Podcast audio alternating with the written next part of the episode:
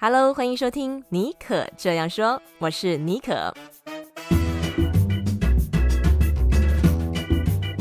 尼可这样说是一个分享不离职创业、个人成长、品牌经营的 Podcast 节目，协助你将副业发展成事业，拥有更多选择权。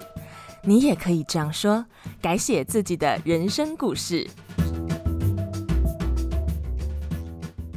Hello，欢迎收听今天的节目。呃，上个礼拜我的第一次的线上讲座非常的成功哦，总共来了一百多人。呃，谢谢所有有来参加的朋友们。那如果那天没有机会参加到讲座的人也没有关系哦。我七月份呢，免费个人品牌健检的这个名额啊，还剩下最后几个。如果有兴趣的朋友们呢，都可以点开今天的节目资讯栏，跟我预约免费个人品牌的健检哦。在这个品牌建检咨询当中呢，我会针对你的品牌提供专属于你的建议。那你也可以进一步的了解我的十周一对一的教练课程。好，今天节目的特别来宾是 Podcast 斜杠杠杠杠的两位主持人乔王和威廉哦。听到这个节目的名称，就知道这两个主持人一定是斜杠高手。乔王呢，他本身呢是这个呃理财部落客，也是专栏作家、讲师，同时也是这个音频节目的主持人。那威廉呢，他现在有正职工作啊，在一家外商公司上班，同时兼顾他家族的 business，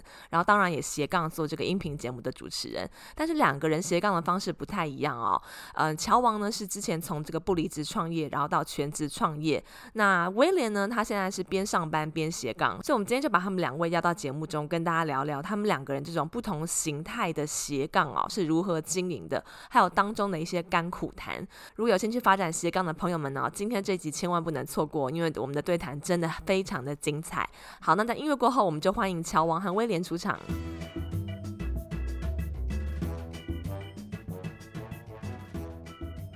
那我们现在先请两位来自我介绍一下，in case 有人可能还不太清楚你们现在在做什么。我们先请 William 介绍一下你自己。Hello，大家好，好，我是 William。那我现在的一个呃本业的工作是在一家外商公司担任业务经理的工作。那在此之前的话，其实我一开始是在国际航空担任业务代表的工作，那主要是负责大型通路，像跟旅行社啊或者一些合作案等等的。那中间过程中，那其实我有一度跟朋友出来去做一个创业，就是做生鲜电商平台的一个这样的事业体。那接着，然后呃中间有一些的一个调整，所以转换到目前现在的一个工作。好，那就是我现在的一个本业。那另外的话，我有两个一个事业体，那主要是分别是斜杠杠杠的一个共同创办人及主持人，呃，跟乔王的一个部分。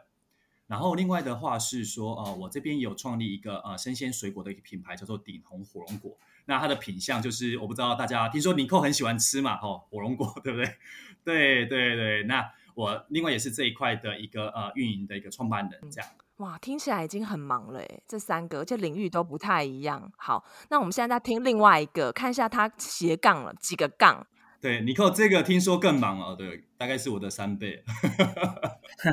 这个更忙哦，好好好，来来来，请乔王登场一下。好，大家好，我是乔王。目前是斜杠杠杠杠 Podcast 节目的主持人，也是乔王的投资理财笔记创办人。我之前其实是在银行担任储备干部，从分行的贷款业务啊，一路做到总行的 PM，就负责做专案管理、行销企划。在二零二一年的时候离职，成为自由工作者。目前主要 focus 在三个领域哦，一个是房地产，然后一个是美股投资，还有部落格的斜杠变现。在这三个领域呢，同时都有担任讲师以及教练。在哈哈好学校，我自己有开一门课程，后来呢，有陆续辅导大概八位的讲师在好好开课，所以。呃，其中三门是有挂我的名字啊，所以目前大概九门左右的线上课程在好学校。乔王感觉就是人海战术。对，我觉得你们两个真的是完全无愧于斜杠杠杠杠这个节目的一个精髓，自己本身就杠了很多条。好，刚刚其实我们有谈到，呃，斜杠杠杠杠跟尼可这样说蛮有缘的，我们都是在三年前，也就是台湾 Podcast 元年那一年，同时进入 Podcast 市场的两个节目，而且。现在都还继续屹立不摇。听说我们同期的大概已经九成五都已经差不多都没不见了吧？九成五有那么高哦？我记得蛮多的。哇塞，真的不容易。我说持续哦，我讲说持续，对，没有断更。三年的真的不容易啊。对，这样我觉得我们真的应该要为自己 Bravo 庆祝一下，好不好？嗯，喝彩一下。以后你回台湾，我们办一个三周年的一个好了。那我们先请两位来介绍一下，你们当初是在什么因缘际会之下开启了斜杠杠杠杠这个节目？还有这个节目的主题为何？好啊，那我先讲好了，就是在二零二零年的时候啊，Podcast 就是开始突然变得大流行嘛，然后好多人都有在听 Podcast 的，然后我那时候就听到说，哎，有人要开 Podcast 的课程，我就问一下威廉说，哎，威廉，你有没有兴趣一起参加？对对。因为威廉过去都没做过自媒体，那那那也是我生涯首度跨入这个领域啊。对，后来他就跟我一起去上课啊，在上课的过程中，我们要做出一个一第一集的节目，那我们就开始想说，嗯，到底要做什么节目呢？讨论非常久，嗯。因为那时候其实我们有各同的主题的发想嘛，有想过哦，可能要理财啊，或者是各方面，然后想一想就变成说，哎，这样的主题其实是比较结合，像乔王可能跟我自己本身比较有一个重叠，而且是有兴趣的一个领域，所以就是在这样的聚焦下，就是诞生出斜杠杠杠斜杠这个主题及品牌。然后中间其实有一个插曲很好笑，是我们那时候想说，那跟斜杠有关，那我们一直在想说，那名字要怎么取？然后其实想了很多。然后其实像之前我们有一个名字，我叫什么什么乔王。那时候我想说，我想到一个叫什么斜杠夜夜秀嘛，对不对？对，听起来很有点深夜节目的感觉。没有，后来就被乔王否决。后来 anyway 就是就变成现在这一个名字，对。那时候是怎么想出来的？其实就是想要让大家印象比较深刻啊，斜杠。而且而且每个人发音真的都是不一定每个人像尼寇发的那么好，对，就。哦，懂了懂了，原来是这样。嗯，真的有经过精心设计的，还所以这个你们的节目，其实我觉得跟妮可这样说，呃，为什么今天会有这样的合作？其实是因为我发现斜杠刚刚刚这个节目的精髓，你们也是有在谈不离职创业，那跟我们这个节目的主轴是非常的，就是这个精神是吻非常吻合的，所以我很开心可以就是找志同道合的有台节目主持人一起来来讨论他们怎么开启这样的节目，而且我们都是在三年前的七八月暑假开启这趟。Podcast 的旅程哦，我觉得也是非常有缘，超巧，超巧，真的。哎、欸，可是听说你们两个这个节目哦，不是一帆风顺，你们曾经好像有一度想要放弃的念头，嗯，是什么原因？哦，当初为什么会有放弃的念头？然后是什么原因让你们就是挺过来这个难关？其实也不是说只有一度，而是好几度嘛，好巧。蛮不容易。我记得最严重的一次应该是在大概半年左右吧。那那时候威廉，你是不是遇到一些人生一些重大的事情？哦，对啊，因为那时候刚好是工作，还有可能是家庭啊等等的一个规划。那那时候其实时间就嘎得非常紧。然后我记得那时候印象没呃记错，那时候也刚好是我刚从呃本土可能是的公司转换到外商公司的前一两年，所以那时候其实在外商公司的一个节奏啊，或者是整个业绩，或者是各方面的一个适应力，其实是有要很大的转换。所以变成说在这样的家庭跟呃工作上，其实。其实很难去做一个平衡，所以那时候有一度跟、嗯、也是跟乔王聊说，哇，乔王这真的是有点快 hold 不住，这样对，就是有好几度有这样的状况了。但是后来其实我们沟通完之后，其实也有调整，就是找出说，哎，我们两边的一个平衡模式。然后其实，在做调整之后，其实后来节目也蛮顺利，嗯、而且也有更有效利用更少的时间，那其实产出更好的品质，对吧？乔王这边你可以说明一下。嗯，对对对，其实我们也有在讨论说，好，呃，如果不做的话，我们可能会失去什么？嗯，我就觉得这蛮重要的，因为做一件事情之前，一定要去思考一下，到底为了这个到底有什么好处嘛？那我们有讨论说，呃，好，就算 Podcast 可能在前面都没办法赚到钱，但是我们训练自己的表达逻辑，还有主持的能力，嗯，这很重要，这是金钱买不到的。然后还有很重要，就是因为我们会一直访谈来宾。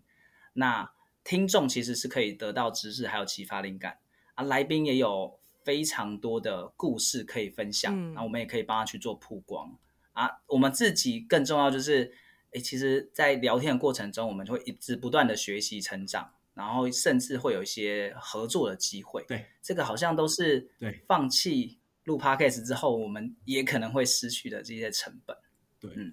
对，因为这一块其实我们讨论很久，那后来想说，哎，后面包含后面的一个商业合作机会，其实后续其实我跟乔王陆续跟一些访谈来宾，其实哎有一些也有一些合作案等等，那这个也是我们一开始在录的时候其实没有想到的，那就是借由后面的一个人脉串接，还有一些的商机的合作，哎，其实这些的一个效益其实是远远超乎我们当初录这个节目的想象。Agree，我觉得 Podcast 节目并不是只是一个 Podcast 节目，它其实是带领我们人生，呃，转动我们人生的一个，呃，真的是一个很大的推手，为我们开启很多我们自己想不到的一些冒险旅程。我自己也是这样子，所以你们刚刚讲到那个部分，就是跟来宾的合作啊，还有一些变成好朋友，我都很感同身受。好，那了解了你们的节目之后呢，我们再次讲一下斜杠杠杠杠，大家可以去收听哈。就是你，如果你在 Google 上面打斜杠，马上就会跳出来杠杠杠，所以我相信大家是不会错过的。好，那现在我们把焦点转到两位的。这个各自的这个职涯哈，大家应该都蛮好奇的哦。这个斜杠杠杠杠的主持人怎么样会走向斜杠这个道路？哎，乔王，你可不可以跟我们分享？你刚刚有提到你是在二零二一年的时候，从原本的不离职创业，然后变成全职创业，可不可以大概跟我们讲一下这段的心路历程？中间有没有经过什么挣扎？好啊，我其实，在二零一四年的时候就开始写部落格文章。啊，因为我那时候在做业务嘛，也有受邀到公司去演讲，好，所以呃，在一边上班就一边在写文章跟演讲，好，算是不离职创业。啊，过了一阵子之后呢，大概在二零一七年的时候，刚好调到另外一个部门，负责一些系统的专案，就开始了我每天加班的生活，加班到、啊、怀疑人生了。我就想说，啊，这样不行，我的下班人生活就完全失去了，这不是我要的。所以我就开始呃上课啊，去学一些房地产啊，然后也自己创办一些理财的社团，每个月去跟朋友轮流去演讲。那时候我还有抽娃娃机，就是想要多有一些的可能性。后来娃娃机没有成功啦，但是我就买房当了包租公，然后因为接触到房地产的课程，所以我对房产越来越熟悉。那因为也有演讲啊，后来就好学校。看到我们就找我去呃开好学校的课程，对，那我有一次的经验之后呢，我是不是可以再去辅导他人去开这样线上课程？所以我的人生好像就开始去做一些翻转了，对，那但是这段过程我还是蛮喜欢自己的工作的，所以我也没有说就直接放弃，然后直接离职，一直到二零二一年的时候，哎，我又再次被轮调到。其他的工作岗位上，然后那时候就开始觉得，啊，好像有一点逆流的感觉了。然后这三年过去了之后，诶，我好像有一点停滞了，工作上没有成长，然后没有比较没有成就感。在同时间呢，我又发现说，我的斜杠，然后下班的生活其实有很多是我自己很想做的事情，但我一直没有办法花更多时间去做这些事。那两边去权衡，一个是推力嘛，一个是拉力。我就想说，好，那我要给自己一个机会，让自己可以全心投入在喜欢的事业上。然后，二零二一年我就正式的提出辞呈，然后到现在。嗯，哎，那。我相信，除了是有这样子，嗯，考量，就是说自己对于在原本主业上面已经有点停滞不前、原地原地踏步，还有认为自己更加的喜欢自己副业的这个部分，我相信你应该也是有做过像一些财务上面的考量，就是经济上面的考量是没有后顾之忧的，对不对？你有做一个这样的盘点吗？对，没错。其实我在离职之前都会一直去担心，说离职之后收入状况会不会。呃，会很紧张哦，所以在一边上班过程中，就开始去创造一些主动跟被动收入，包含部落格，它就是一个累积嘛，会有一些呃，比如说广告收入啊、业配的收入啊，或者是联盟行销收入等等。那在房地产部分，哎，也会有一些租金的收入哦，所以我这些都慢慢慢慢不断的累积之后，我才会比较敢说，好，我毅然决然的跳出来。听说乔王准备了。七八年嘛，对不对？为了那个离职，呃，我工作了大概有八年左右啦。对，他已经囤了大概七八年的粮草了，对，对，对，对，所以才有那个足够的底气，这样一跃而出。威廉现在一直在囤嘛，威廉，我觉得他应该早就有这个实力了吧，只是可能对他的本业还有一些放不下的执念。好，我们现在来请威廉来讲一下，为什么你到现在还没有呃，还继续在你的本业上面坚挺着？OK，这一块我觉得其实也蛮有趣，也蛮多人就问到说，你说乔王都已经跳出来快两年了，威廉怎么还在死守这个岗位？对啊，然后一天到晚被乔王可能亏一下。对，那我这边再说明一下。因为其实呃，过往一直以来呃，我对就是 B to B 这一块的一个呃业务销售啊，其实很有兴趣。然后其实呃，我过往的时候，嗯，其实对这一块其实也没有发现说，哎，自己有这个潜能，还有就是信心。对，然后可能在中间，可能我中前面的一个转换过程中，然后包含到现在，就是说，哎，其实都是以这个领域为主嘛。但是呢，为什么就是以现在工作，我还是可能会觉得说，哎、嗯，还是有一些机会点的，是因为。呃，目前的一个工作的一个类型是让我是有机会，可能是还有一些呃呃成长空间，包含说我现在接触的一客户群，包含可能是有一些跨国的 key account，还有一些可能中小企业，可能是一些呃老板可能的一个呃的一个事业体，而且我接触的一个产业其实很多。那我现在负责的工作主要是负责帮他们供应，可能像呃供应链这一块的一个全球的一个布局规划。所以我现在是可以在这几年，我是有点是说我可以见识到。呃，一个公司，他们可能是一人公司或是三人公司的电商公司，它可以从呃零到一，或是可能是零到一百，但是他们可以用很少人力做到很大的事业体，但是中间我就是他的一个合作伙伴，然后所以我可以参与他可能说他整个商业模式 business model，然后他的东西怎么去外销到国外，那其实这东西其实我觉得我在呃可能在外面、嗯、或者是说的一个资源或呃。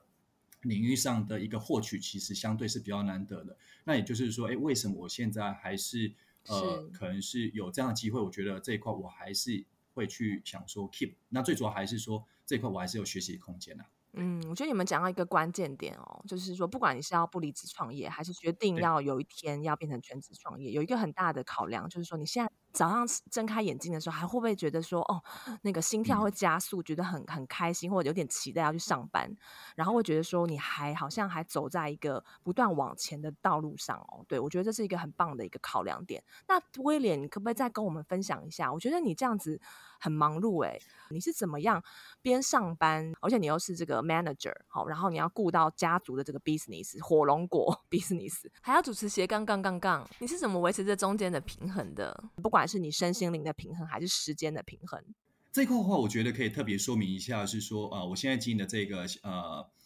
点红火龙果这个品牌的话，其实是呃也是中间有经过一些转型，然后包含到现在比较稳定的模式。那为什么会这样说呢？我先说明一下起因，就是说，因为一开始，呃，不管你说，其实像我家里爸爸也是算，我觉得他也是某部分是算斜杠啊，对，他可能是有自己的、oh. 呃可能事业体，但是他可能是呃对于像水果这个栽种很有兴趣。所以，变说他可能在呃，我记得高中的时候，那他可能就是开始，就是说，他那时候是台湾前一批哦，大概第一或第二批，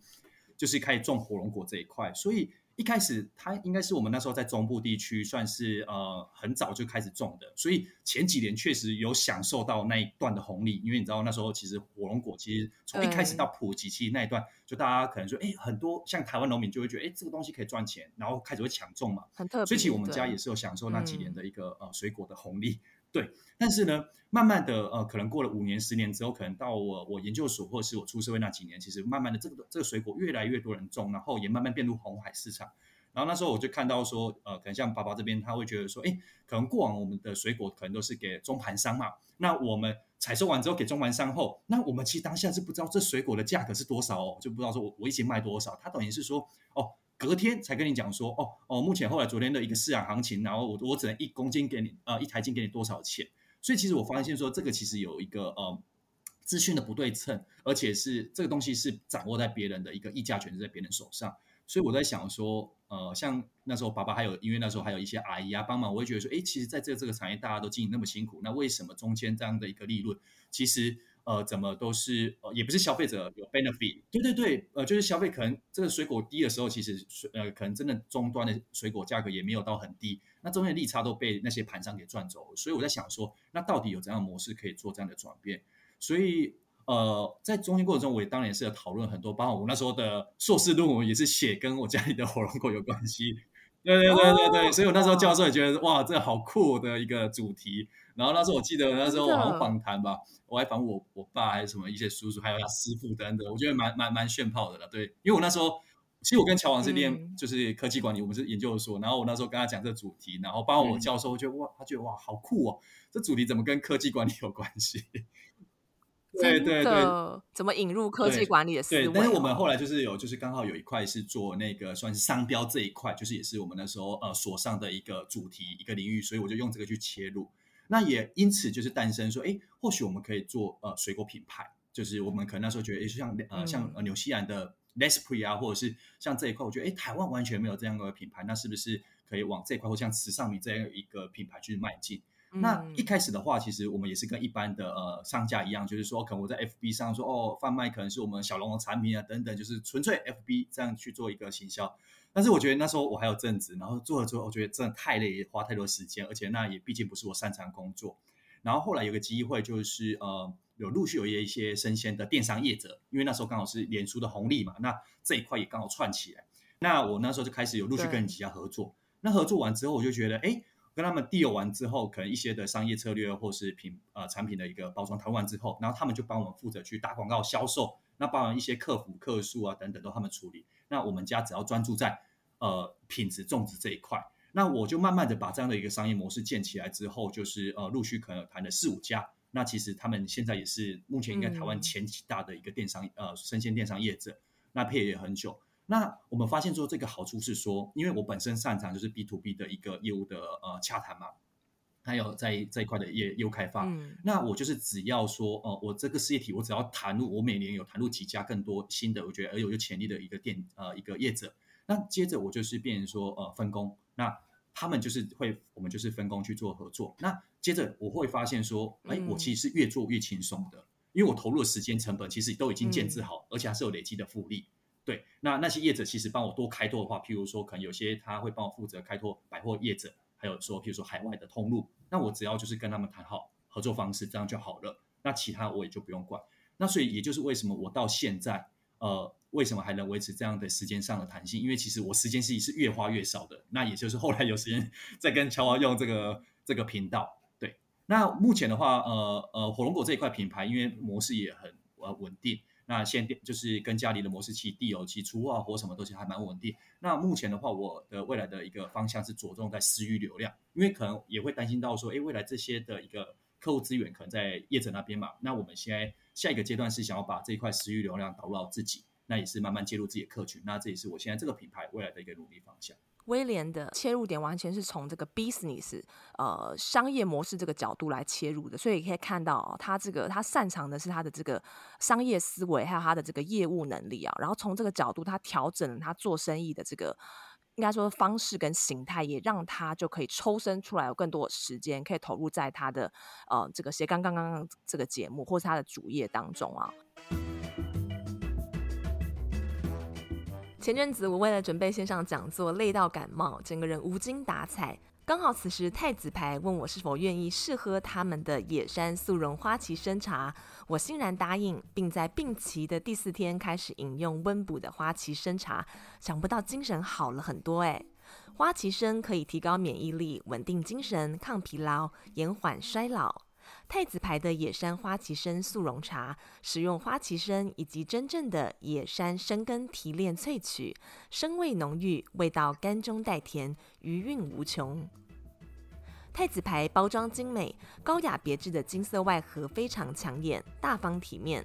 打开礼盒，里面有八个小礼盒，每小盒有十小包野山花旗参速溶茶，高浓缩，无麦麸，无防腐剂，非常适合作为伴手礼。下次回台湾，我也想带几盒孝敬爸妈。好，那我们现在回到乔王哦。刚刚，因为我觉得我们今天这样节目很棒，大家可能会对两个人的这种目前的模式，你们走向斜杠的模式会好奇，而且两位的 background 也不太一样，虽然都是念科技管理出身的。好，那我们再回到乔王，你刚刚说、嗯、后来你就二零二一年就变成全职创业，然后你是在二零一四年啊，你刚刚有提到一个关键点让我很好奇，你说你在二零一四年你还有正职工作的时候就开始写你的部落格。就我所知，二零一四年算是。部落格很夯的时代，而且也算是，如果你现在回顾的话，你算是那个时候应该算蛮算还算是没有到非常早期，但也是偏比较早期进入那个领域的一个先锋啦，可能第二批的先锋。那个时候为什么会有这个 idea 会写部落格呢？嗯，那时候一直在外面上课啊，我刚好有接触到部落格课程啊。我在更早之前，我在大学时代有试着去写那种部落格，但大部分都是比较偏心情的抒发为主啊。我知道有些人他透过部落客可以让自己的生活变得更自由，然后也有额外的收入，所以我就在想说，我是不是有可能透过这个平台，让我也有机会让自己变得更加自由。好所以我去上了这样类似的一个部落格课程。那上完之后，我是算是班上非常认真去写的。好，一直从二零一四年写到现在。好，这个大概是我的契机。大家都说部落格赚钱，部落格赚钱，但其实我身边很多人都在写部落格。真的靠部落格赚钱的人，真的是不超过五根手指头。哎，当然我是说认识的那种熟识的朋友啦。那所以你一定是做对了一些事情，可不可以跟我们回顾一下？就是 你出道了快十年嘛，发表一下你的心得感言。你觉得你到底是做对了哪三件事情，让你的部落格可以现在应该是蛮稳定的变现吼，对不对？对，是做对哪三件事情？好吧，我觉得不管是部落格或者是其他的自媒体平台，呃，有一些变现的逻辑是大同小异的，大家可以参考。第一个是定位要精准哦，像我早期的定位就非常非常不精准哦，因为我那时候呃。理财也写，旅游也写，房地产也写，甚至连美食我都写哦。所以五花八门的情况之下，呃，大家比较难记住我。后来我就开始去做一些收敛啊。我发现美食的部分我怎么写都很难写得非常好啊。现在是好吃，下一次我不知道要写怎么样来形容这个好吃。写来写去大概都这样子的，我发现美食不是我要的，啊，旅游我也没办法常常出国，然后或者常常去玩这样子，哎，发现理财跟呃买房是我可以一直写下去的，所以我就开始聚焦聚焦聚焦，那先以房产当主轴，好，所以当定位越精准的话，就会越容易的被辨识跟记住，好，所以定位非常重要。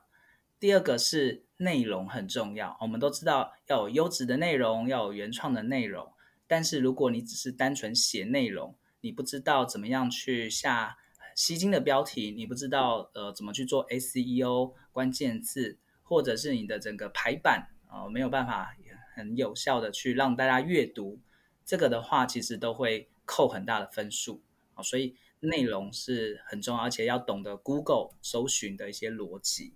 那很多人，嗯、呃，写完之后呢，这个内容就写完就就没了。嗯、但其实还是要主动的去行销跟曝光。所以一刚开始，其实都还是要去主动的行销去曝光，让大家知道你。啊 Google 发现，诶，你的内容有很多人去观看，甚至被去做一些转载啊分享，他就会判定说你的内容是相对来说更有价值的。哦，所以内容行销，我觉得是第二个很重要的因素。第三个是商业模式。因为部落格很多人看完之后，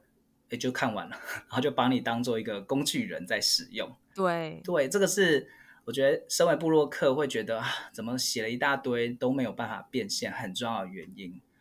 但是如果你有商业模式的话，你知道怎么样把这些人看过的人去做一些转换啊，不管是透过要怎么转换呢、啊？要怎么转换？有一些方式是透过赠品让他去进入你的私域流量。啊，所以收集名单非常重要。那收集名单之后，如果你后续没有一些商品啊，没有后端的一些变现方式啊，名单收集完也是没有用哦。所以它是有一个类似行销漏斗的一个模式哦，它不是单纯写文章而已啊。如果像定位、内容行销跟商业模式三个都具备，而且做到极致的话，呃，其实布洛克它的变现能力是非常强的，因为它也是历经非常久嘛。嗯、像尼寇刚才讲。很早很早就有部落格这个存在了，嗯、而且到现在都还一直存在哦，因为大家都还是会上 Google 去搜寻吧。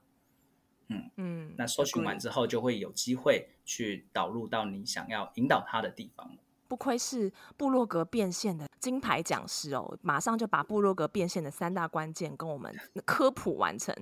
而且我非常 agree，我都我到现在都跟我的学员讲说，一定要有一个长青的。平台加上一个社群平台，因为你必须要有一个他们可以持续给你提供长尾效应，就是五年、十年，你写完之后，创作完之后，他们五年、十年甚至二十年之后，他都可以找到你这个内容。但是社群就是只有大概四十四十八小时的这个寿命，它的曝光的时间很短。我知道乔王有这个部落格变现课程，可不可以跟我们呃讲一下你这个变现课程？跟其实蛮多人也开这样课程，然后你觉得你的部落格变现课程跟其他坊间的你可敬的对手 有什么差别？我觉得坊间或市面上的部落格课程，那当然大家都会去教你怎么样去写文章，怎么样去做 SEO，怎么样去做一些变现哦，这个都是呃很重要的。但是呢，我我相信很多人在学完之后，那个付出的行动，有时候人就是会有这种惰性，对，所以当他一个人，比如说，如这个如果这是线上课程，看完之后。诶，他可能就写写写，遇到问题不知道怎么去解决，或者是那个动力下降之后，就再也不会写了。所以，对呃，我们就设计这样的一个线上课程，它是一个线上营队的模式啊。所谓的线上营队呢，它会有呃很多同学，而且是会分组的。在这个小组之中呢，大家就会彼此的去激励，甚至会定期的去做开会。啊，你知道有一群部落客跟你往同样的目标迈进的时候，相对来说你就会比较更有动力吧。嗯，那同时呢，呃，我们在彼此过程互动过程中，也会去提供一些新的一些 idea 啊，甚至到大家也会去彼此的部落格啊去留言去支持，啊，这样子的话，它就会有一个良性的一个循环。那再来还有就是我们会去帮这些学员去找厂商。啊，厂商会有一些内容是想要去请部落客去写的。那如果你是初期的那种新手部落客，要接到厂商的案子难不难？超级难的。难对，对但是呃，我们透过我们去谈完之后，这些新手部落客他都有机会去练习怎么去跟厂商去对接，怎么去谈啊。刚开始当然其实可能是先从互惠的方式进行，但后续呢，基本上。当他写的越来越好，他就有一些作品集啦，他是不是就可以再谈？哎，我就可能再收个一千块、两千块、三千块往上去增加。所以像有些部落格班同学啊，他大概有些有一个很厉害，半年内他就变成一个网站的助站部落客，每个月就帮他加薪一点五万元。好，那每个人的呃造化不一样，所以呃有些人非常的快，然后有些人可能比较慢一点。但是在这个过程中，我们就会。呃，拉长时间，然后去陪伴大家去练习这样的事情。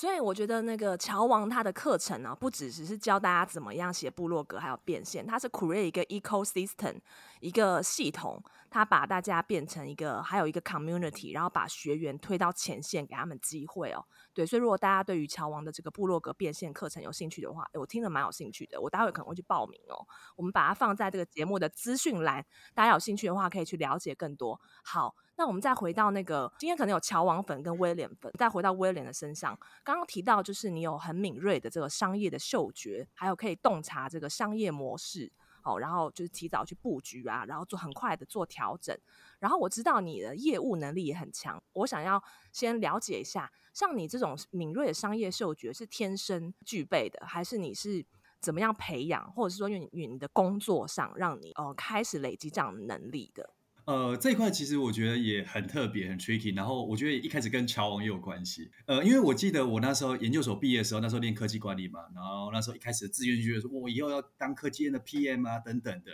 然后一开始的志向是这样。但是有一次，就是后来在暑假我去，就是刚好乔王说有介绍一个机会去做、嗯、怎么说、呃、实习嘛，就是一个算是台湾龙头的租赁产业的实习机会。然后他说找我去报名。然后后来我去报了名之后，乔王后来好像有什么事就 no show 没去，然后就换我自己去。然后在那一那一天的甄选里面，然后全部都是台成清交的，可能是财经相关的一个就是精英嘛。然后那天就是那两天就上了很多课程，然后就最后有一个实呃一个模拟的演练，然后必须在那个模拟演练里面，就是 就是你要去被挑选出可能前五名，然后才能进入他们的暑期的一个实习的机会。然后那时候我就是在过程中，虽然很多财经知识啊都不知道嘛，然后后来就是呃，可能扮演说，哎，你们过往可能是在扮演中小企业的，呃，你要怎么去推销 B to B 这样的一个产品给中小企业嘛，就是租赁贷款等等的。那我那时候我完全不同，但是那时候就是哎，发现可能在演练过程中，就是不知道为什么，就是忽然就觉得 就是在过程的那个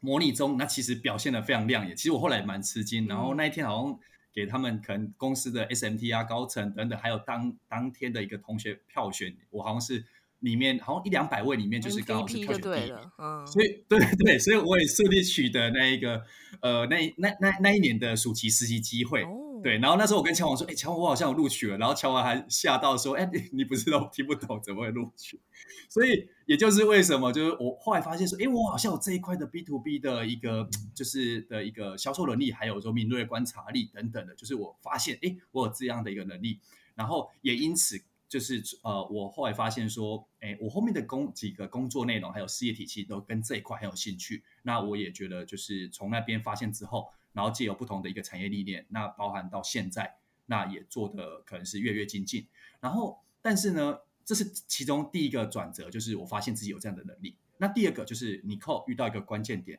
就是说啊，我怎么去培养这个东西？是不是可以培养？嗯，对。那这一块的话，我觉得除了可能天生，就是说你必须要觉得自己是喜欢跟人互动。嗯，因为我那时候发现说，像我可能 coding 啊，或者什么，我就是完全没办法跟机器，或者是像可能乔王，就是对 Excel 啊，或者是 Word 简报，可能都外包给乔王。因为那时候我们也是研究所同学，很多简报，对对对对。对 对，所以被他外包。所以后来发现，就是说，我觉得，呃，如果各位听众可能对这一块有兴趣的话，我觉得你先首先理清，说自己对人的互动是不是真的很有兴趣。嗯，那呃，确定这一块方向之后，那我觉得后面其实还是可以培养的。那怎么培养呢？就是说，我觉得我在业务能力 B to B 这一块有很大的一个转变，是我那时候从可能是国际航空的业务代表，然后。呃，在呃新创公司的一个可能是自己去陌生开发的历练之后，然后跳到我现在的外商公司。嗯、那我觉得最大的转变是，我会发现说，哎，那时候在前一两年，我会觉得说，哎，外商的业绩压力非常大，而且它的就是可能是呃 lay off 啊或者是什么，其实都很频繁。然后我觉得跟我在那时候国际航空看到说，我靠，怎么完全不一样工作？量可能是我相信尼可应该有很清楚的感受到。嗯、对，然后那时候我就想要靠那，对对，什么 KPI，然后我就觉得。对，说哎，那这我要怎么去调整？因为那时候刚去嘛，然后那时候就觉得，哎，我到底要怎么在短短可能是三个月或者是半年，我就要拿 show off 你的成绩出来。然后我后来发现一个点是说，我就进到那个领域之后，我发现说，我就观察说，哎，呃，这间公司的可能是 top sales 的可能前几位，我就开始就观察说，哎，他们平常的可能工作模式啊，可能我记得有 join call 啊，或者是说，我就观察说他怎么跟客户去一有这样的一个交易。那其实我就是很观察他的细节，我在观察三个月，然后自己也开始去做调整自己的一个方式，所以我觉得这个算是属于呃，就是这样的一个学习，让我进步的非常快。然后呃，我自己的 sales sales key 也去有去做调整。那也从此之后，我其实，在短短的两年内的话，我那时候就拿到全台湾区的 top sales 冠第一名。哇塞！那时候其实完全不容易。那时候跟乔王讲，乔王吓一跳，孩子被乔王说：“哇，威廉，你什么都可以卖。”对，真的。对，那我觉得这对，好，这边我好想补充一下，就是关于威廉什么都可以卖，我真的见证过。像刚才讲的，他不懂金融，然后结果哎被票选在租赁产业里面第一名。之前威廉有讲到一些案例，就是他到了山西的一些通路产业啊。他不太懂，比如说手机啊，或者是一些蓝牙什么的，哎，反而是客户讲给他听，然后他还是卖给客户了。我想说这样也行，对。然后电脑啊那些他其实也不是很懂，但是哎，反而是客户比他更懂，但最后还是买单。我觉得这样也行哦。但是我，我个人觉得啦，就是呃，业务它就是一种信任感，他觉得你你是一个真诚的业务，然后就算你不是那么懂，但是。他相信你，然后跟你买单，基本上我觉得这个是最重要的。嗯啊，其他那个专业知识都可以后来去培养起来，或者是说给人的好感度，对不对？我觉得这也蛮重要的。能不能在比较短的时间之内就拉近距离，建立那个关系？我觉得其中其实呃也有两个关键，最主要关键，那是为什么呢？呃，第一个的话是说，其实我那时候在国际航空的时候，就是因为那时候其实公司品牌很大嘛，然后所以做也有销售代表我，然后。我会觉得说，哎，其实可能那时候在卖东西，也觉得，哎，就是也没什么压力等等。但是那时候好像有个前辈或者是朋友跟我讲一句话说，如果你今天公司把你，嗯、就是你今天离开这间公司之后，你没有这个 branding 之后，那你还剩下什么？所以我就一直在反思说，哎，我个人品牌就是说我带给客户的话，他今天跟我买这东西，是因为我公司这个 branding 品牌，还是我这个人，你 purely for you 这个人，所以对这个很重要。所以我后来就是说，从那时候开始，我会觉得就是说，哎，我除了公司品牌之外，我能带给客户的价值 value 是什么？嗯这很重要。呃，我相信各个产业其实呃很多超业嘛，就是可能各种的可能 B to C、B to B 很多超业，但是我也发现就是有两个重点。就第一个的话是说，你有发现那些超业其实他在卖卖产产品的时候，他并不是用卖这个字眼，他反而是说，首先他会站在客户的一个利基点，说他先找出说客户真的需要是什么。好，第一找出他的需求，那第二，那你的东西是可以提供他什么什么价值。那你如果在这两个东西上取得一个平衡，那这样的 deal 其实就是会变成很自然的 purely 的去做成交。对，那我觉得这个东西也是可能呃很不容易做到的一件事情。但是呢，你只要做到这一件事情，就变成说，哎，其实客户今天就是呃觉得你是在帮他，然后反而是你后面在销售上反而是有点是复利效果，而且你自己你有自己的 branding，即便你离开这个产业，你离开这个公司之后，那些的客户可能变成你是一个好朋友。反而你是可以用跨产业的经验，你变你后面其实你是越做越轻松。那这是我观察到的一个其中一个重点，嗯、分享给大家。哦，非常棒，这个也无缝接轨到我们的下一题，就是你刚刚提到个人品牌。哎，不过在把球丢给呃乔王之前，我还是想要再问一下 William，你刚刚提到关键字个人品牌，那你自己到底是如何呃在就是呃这个你的工作？或者是在你的客户面前建立起来你的呃这个个人品牌，这有可能是有分产业的哦。然后你又有帮你的家族企业建立他们的品牌，对，那就是就是在这样子的你管理的品你自己个人品牌跟家族企业品牌当中，你可不可以帮我们统整出来可能一两点？你觉得要嗯、给就是说现在听众朋友很多人就是上班族或做业务的，要怎么样在职场当中建立起来自己的个人品牌？OK。呃，这一块的话，我觉得也是呃，有大概有几点，我觉得可以 share 给大家。那第一点是说，哎，所谓的个人品牌，那个人品牌这一块的话，我觉得其中有一个很重要的观念，就是呃，互利这一块。因为其实我们有时候在做生意的时候，其实有时候会觉得说，哎，我我今天花这时间我做这个事情，那我到底有没有什么好处？其实很多人都会这样想，因为觉得说我现在时间宝贵啊，或什么。但是呢，呃，其实你如果放更长远来看，其实你可能在这一这一次的一个 deal 里面。你可以先展现你的价值，可以帮客户解决问题。你解决一次两次之后，他会觉得说：“哇，哎，你好像真的可以帮助我什么？”那后面其实呃去呃这样，你提供先提供价值之后，就抛砖引玉之后，你等于是你在客户里面，你反正是是有价值嘛，你是可以帮他解决问题。那这个很关键。那有、这个、建立信任，有这个信任跟他对你的一个专业形象之后，他然后接着呢？他可能后续有什么一些可能是 issue 啊，或者什么东西，即便可能是现在可能是市场上价格竞争，可能是很多新的竞争对手，就是说，哎，我现在有更低的报价，或者是更低的更好的服务，呃，等等。但是它其实这个呃，你跟客户的一个一个连接度 connection 的话，其实是你胜出的一个关键。对，就是这第一个。就我觉得，所以我在呃在 B to B 这一块的话，我觉得就是让利跟互利这一块，其实我是很着重的。对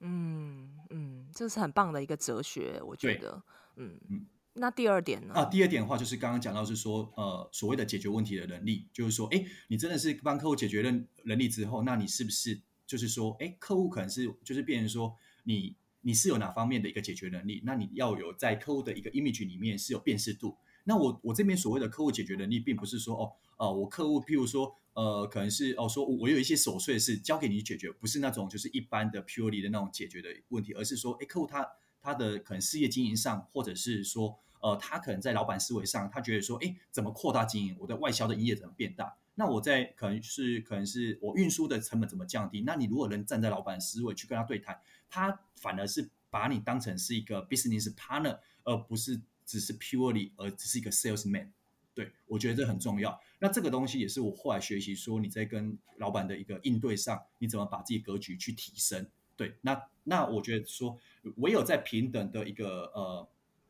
理由下，你这样路才会走得长久。主要是这两点。哇，非常棒！你这两个原则，我觉得可以放诸在不管是在哪个领域建立个人品牌的一个原则吧。就是像我们平常就透过自媒体建立我们个人品牌，我们也是呃，比如说不断的输出内容，你是先提供价值给你的受众，然后之后了，你你有了自己的商品跟服务，那大家在这个呃平时 平常拿你的东西拿免费的拿久了，也会觉得哦，对你有信任感嘛，有这个对你专业。的认可，那他可能也会对你的产品，如果他有这个需求，他就会先考量你。所以你刚刚讲到两大关键点，我觉得非常棒。那我们再把这个问题也丢给乔王。那你这几年，你算是从二零一四年出道，哈，快十年经营个人品牌。其实他他很无辜，他其实 他其实那个时候是无心插柳啦。然后我们就叫他师傅这样子。你这样这完了完了，这集之后大家都知道乔王是二零一四出道的，完了。对，乔王大家只会记得这一没错。嗯，经营这个自媒体哈，还有个人品牌那么久以来，然后又是这个金牌的讲师，开那么多课，还辅导了一些讲师。嗯，我觉得一定你哈在这这一段旅程当中有很多的收获跟成长。那这些收获跟成长一定是跨越很多挫折嘛？所以你可不可以帮我们回顾一下？就是说你这几年来，你觉得你经营自媒体啊，或者个人品牌上面有没有哪一些的收获或者成长？嗯。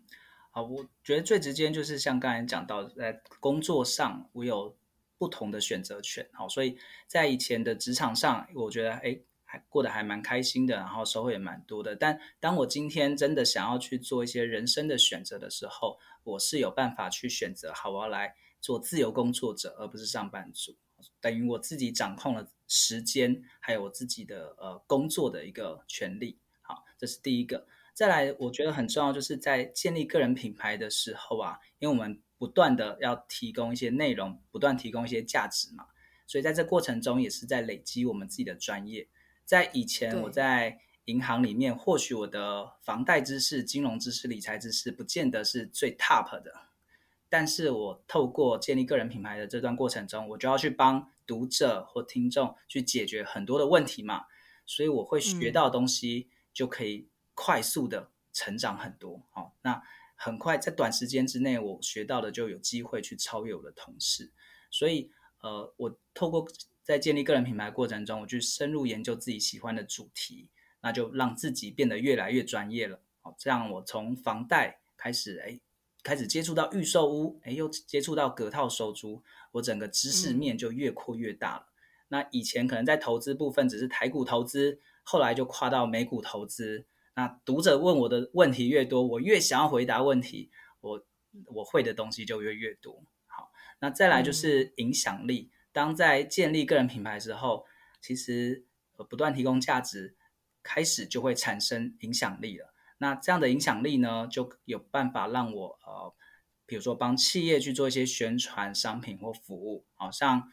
呃出版社就会有找一些。书籍去冠名推荐啊，或者是写序啊，或者是宣传，这个可能是一般上班族的身份没办法做到的。甚至当我有一些专业的时候，记者他可能会来采访我，诶，询问我的意见，提问一些问题，或者是做一些专访，那我是不是影响力就会越来越大了？嗯，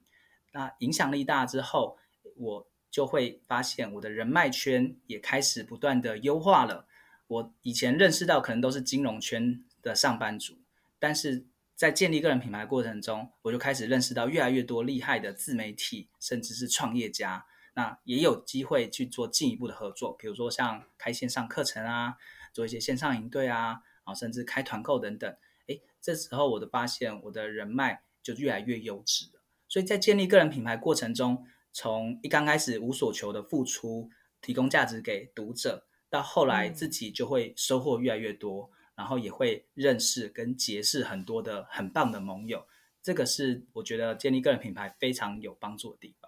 因为现在坊间上面充斥着很多就是哦，想要急速爆红啊，或者是想要赶快接到业配啊。但是我觉得你的出发点是先提供价值给别人，然后增进自己。为自己带来更多机会，透过你这样默默的付出，我觉得这也是如果现在想要经营个人品牌或者自媒体的朋友们，我觉得今天乔王的分享这些观念真的是会让你走得可以更稳健，也更长久，而且你做起来也会更快乐，因为比较没有那种得失心吧。就是说，赚钱这无可厚非啦，但是如果一开始就以赚钱为目标，但是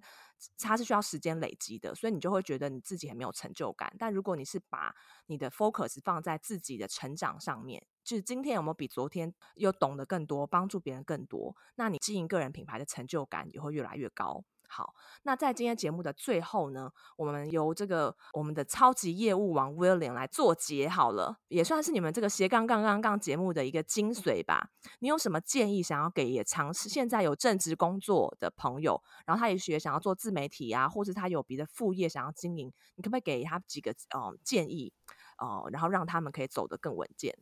呃呃，我我这边的话，其实有两点就是可以分享给听众朋友哈。第一个话是呃。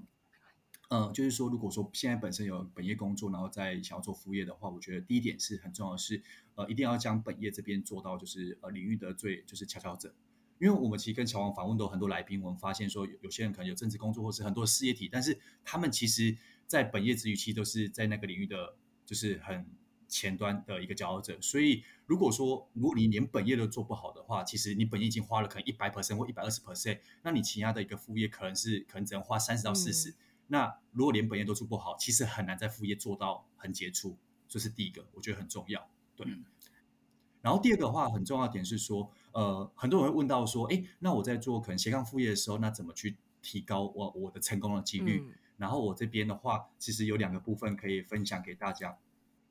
第一点的话是说，如果说从呃资源的角度之呃的分的一个状况之下切入的话，其实可以从可能过往可能是家家族啊或家庭可能本身有些资源，因为像我们过往在访谈过程中，很多可能家里已经有家族事业，那如果你本身对这个也有兴趣，你可以去做延伸，譬如说家里可能做代工，那你可能做 branding 品牌，或者说家里只有做内销，你可以做外销等等去做延伸，那这样的成功几率其实很大，就相对比较大。